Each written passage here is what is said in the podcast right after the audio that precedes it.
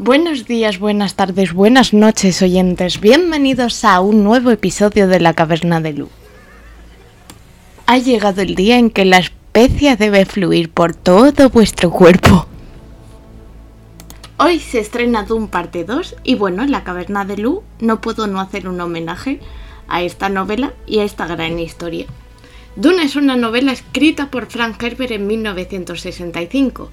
Esta novela podría estar inserta en la New Wave, un movimiento que intenta innovar no solo en la forma, sino en la temática. Es cierto que la New Wave fue un movimiento muy heterogéneo en la ciencia ficción estadounidense, pero claro, es complicado insertar a este autor dentro de esto, ya que las preocupaciones del autor precisamente no estaban la innovación, el libro no ha dejado de ser innovador en otros sentidos. De hecho, incluso se ganó la ira del mismísimo Tolkien, que en 1966 escribió una carta diciendo que le disgustaba con cierta intensidad.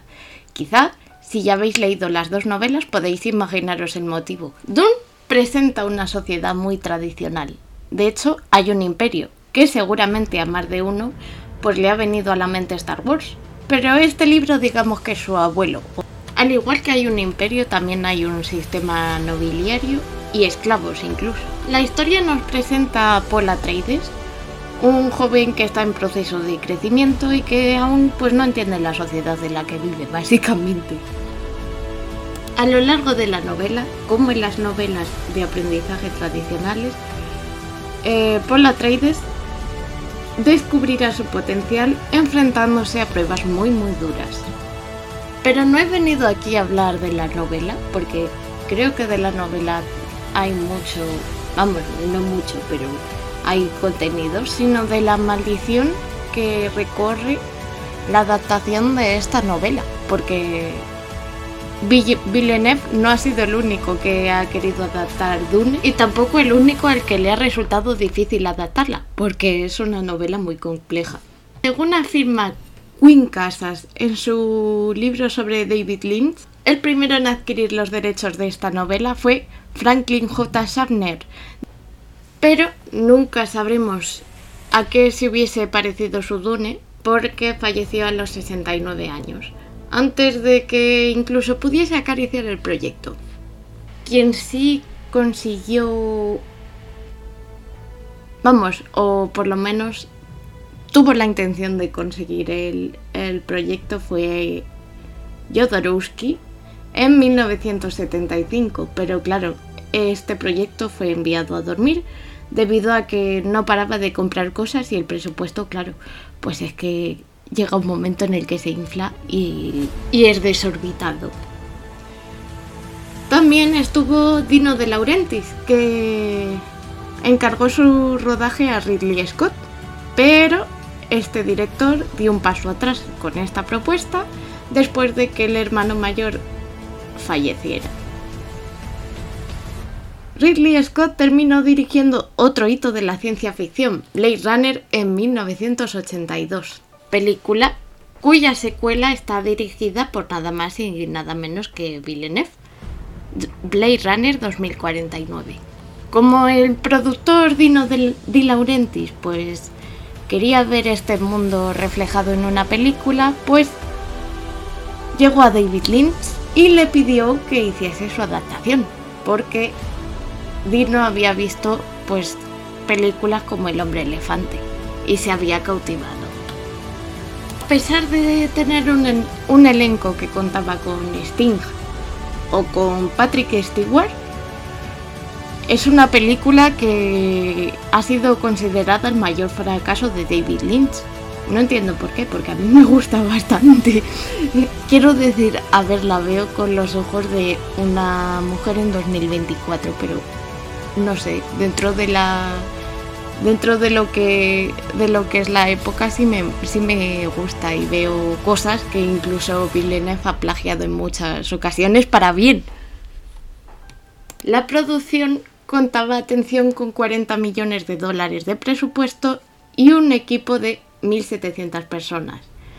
Y bueno, hubo algún contratiempo que tuvo que resolver el director. A partir de entonces, y a pesar de que hubo creo que dos adaptaciones a serie, eh, Dune se consideró una novela cuyas 700 páginas eran imposibles de traducir al medio cinematográfico. Hasta 2021. Bueno, 2024, que ahora tenemos la segunda parte. ¿Por qué es tan complicado trasladar las ideas que tuvo Frank Herbert a un medio como es el cinematográfico? Pues bien, la novela, vamos, la novela, son 21 novelas entre las que escribió el padre y las que escribió el hijo, me, me parece. Pero bueno, yo solo he leído las dos primeras, sí, las dos primeras, y porque es el arco que cuentan las historias de Paul Atreides, luego ya se mete con sus hijos y, su, y generaciones futuras, que bueno, a mí pues, personalmente me parecen más tediosas y más aburridas. Lo mismo las leo y me gustan, pero lo que he leído es que son relleno de lore, que lore me parece un, me parece un mundo súper fascinante porque tiene ese toque medievalista, pero también tiene ciertos toques tecnológicos que está muy bien, aunque el autor no es como los autores de ciencia ficción. Vamos, o yo no lo considero como los autores de ciencia ficción tradicionales, porque no te explica cómo funciona ni por qué está ahí ese hecho tecnológico. Bueno, no es que sea tradicional o no, sino que se centra más en, temas que tienen que ver con lo social y lo humano. De hecho, se analizó sin spoilers la historia de Paul Atreides. Es una novela de aprendizaje porque Paul aprende a ser duque, aprende a ser el líder de los Fremen y aprende a ser el Quisahadera, que es el ser humano que contiene todos los poderes de una hermandad secreta que se llama las Bene. A él no deja de vérsele como Mesías, entonces pues obviamente Herbert en este sentido pues creyó oportuno hacer una crítica contra ciertos fanatismos que bueno, sabemos que va por el católico y por otro tipo de religiones que tienen la figura del Mesías o la figura de un dios pero también tiene una parte que está muy dirigida a la ecocrítica, porque tenemos, tengamos en cuenta que Arrakis es un planeta totalmente desértico, desértico perdón, y en el que básicamente los Fremen utilizan destiltrajes para, mediante su sudor, su pis, que da, esta idea da un poco de asco. Eh, y sus lágrimas eh, conseguir ese agua. Y además, pues tiene mucho que ver la crítica con las relaciones de poder. Porque si nos damos cuenta, el, el planeta de Arrakis está sumido bajo el yugo de los Harkonnen hasta que llegan los Atreides por mandato del emperador y se sitúan en este planeta. Y claro, los Atreides comienzan de nuevo, pero a ver, no es que sea una dictadura, pero es una dictadura como más liviana de quiero hacer quiero hacer leyes pero teniéndote como aliado. O que por lo menos tú pienses que eres mi aliado, aunque luego yo pues te voy a explotar por donde me parezca. Porque claro, no olvidemos que Arrakis es el único planeta que tiene la especie, que te puede servir para drogarte como para, tener tu coche a punto. es una sustancia muy, muy versátil. Bueno, versátil, pero no sé, a lo mejor no la utilizan para cocina, pero yo qué sé. Es una sustancia versátil que está originada por los gusanos de arena. Claro, al igual que es versátil, también es valiosa, porque quien controla la especie controla la galaxia.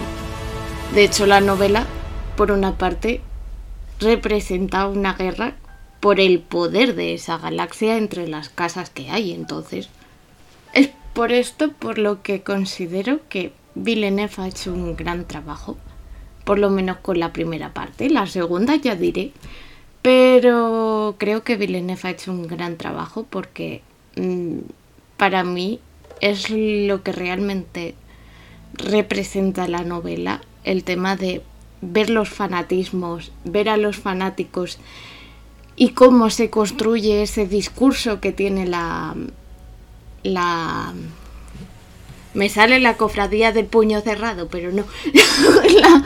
la, la, hermandad de las Bene ¿Cómo se quita ese miedo a los anteriores colonizadores, que eran los Harkonnen? Y cómo se instaura esa cierta devoción por los Atreides en parte. Es por esto por lo que os animo a ver tanto la primera como la segunda y ya si os leéis el libro ya acabó. Pero bueno, que eso, que considero que este mundo es muy, muy versátil y muy interesante. Y espero que os haya gustado. Por favor, darle a seguir en Spotify e iVoox y disfrutar de la película.